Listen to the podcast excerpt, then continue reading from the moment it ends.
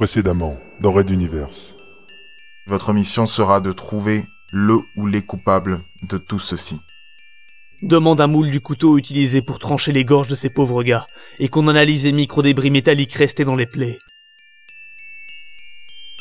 Red Universe. Treizième chapitre. Plongeons.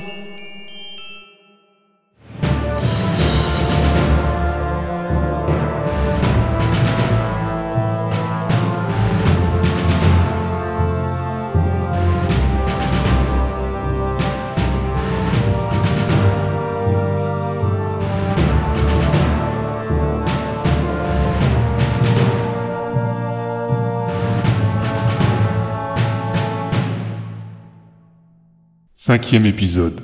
À bord du transporteur numéro 4, l'effervescence était à son apogée.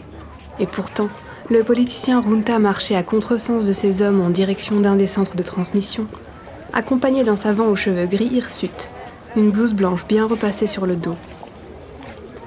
Ils étaient enfin arrivés face à la passe. Le second convoi, son transporteur et celui de sa sœur, le lieutenant-colonel Onawan, avaient appareillé de la station Pignata El Grande le jour précédent. Refermant le sas de la salle de communication derrière eux, il enverrouilla méticuleusement l'entrée, puis lança la procédure de cryptage pour établir la connexion avec son correspondant. Schwarzkopf Oui, monsieur Runta. Parlez le moins possible. Le général a tendance à être un peu soupe-au-lait. Et n'entrez pas dans les détails, je vous prie. Bien, monsieur. Répondit le professeur, bien embarrassé de devoir peser ses paroles alors qu'ils allaient aborder des questions d'une telle portée. L'écran plat devant eux s'alluma, puis apparut le général Décembre, commandant du transporteur numéro 1. Alors, Junta, êtes-vous prêt pour le grand saut? Ah, petit vénard, je vais devoir encore me ronger les freins pendant plusieurs jours avant de pouvoir partager votre privilège. Hélas, oui, mon général. Mais croyez que cela ne m'enchante pas autant que vous de me lancer dans l'inconnu. Le visage de Décembre s'assombrit alors, découvrant le savant aux côtés de son correspondant. Et ce monsieur, qui est-ce? Schwarzkopf regarda son voisin, déjà inquiet de savoir s'il avait droit à la parole. Celui-ci hocha discrètement la tête.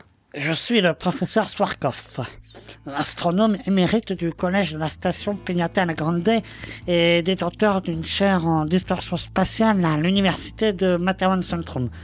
Euh, C'est euh, un honneur de vous rencontrer, mon général. Junta, que fait donc notre ami à bord de votre transporteur face à la passe? Vous comptez l'emmener avec vous? Précisément, général. Monsieur le professeur ici présent avait attiré ma curiosité lors d'un passage sur la chaîne X1 Media et je l'ai rencontré pour lui faire une proposition qu'il ne pouvait pas refuser. En disant ces mots, le politicien tourna un regard malicieux vers le savant, qui, malgré son âge, en rougit, se redressant légèrement pour se donner de l'importance. Votre tête ne m'est pas inconnue, en effet. Hmm, C'était, c'était lorsqu'Arlington passait à l'antenne. Un savant un peu fou sur une théorie absurde de saute de temps, si je ne m'abuse. N'avez-vous donc besoin de divertissement durant la traversée, Junta Piqué au vif, le savant grommela, et les yeux ronds comme des billes, se préparait à intervenir quand la main de son voisin se posa sur son avant-bras pour le retenir. Général, c'est sur mon ordre direct qu'X1 Media a décrédibilisé les assertions de Monsieur Schwarzkopf. Il a mis le doigt sur une réelle énigme spatio-temporelle qui est passée sous le nez de toute la meute scientifique bidon de la station et des transporteurs. Quoi? L'histoire du temps qui aurait disparu était exacte? Cette fois, le savant n'en pouvait plus. Bien sûr, mon général. Je ne serais pas permis d'autant d'humiliation si je n'avais pas vérifié et revérifié mes calculs.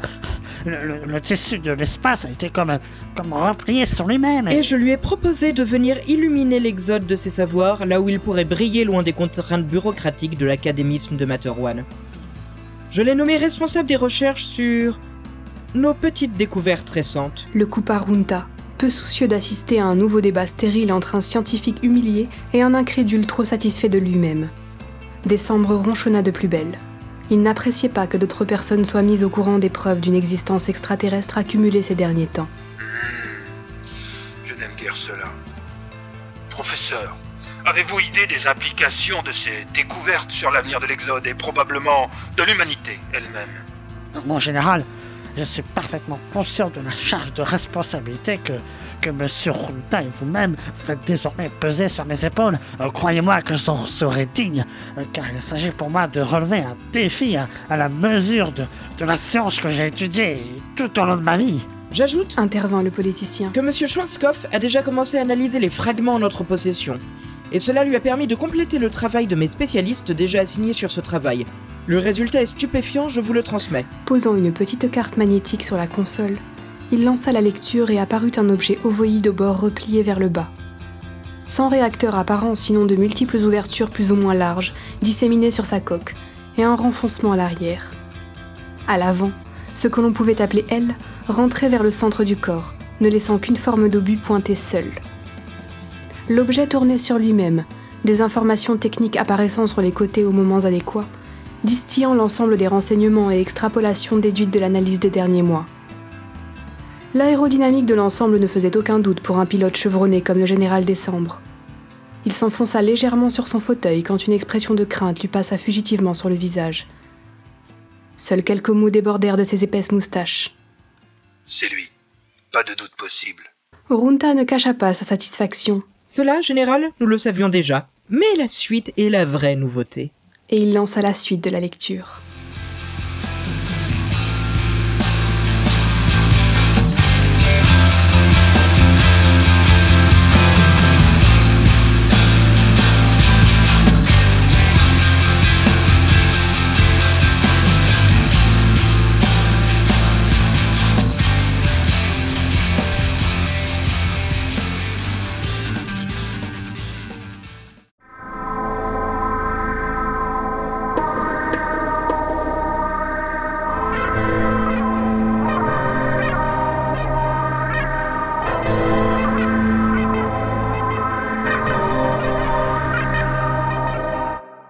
Red Universe. À suivre.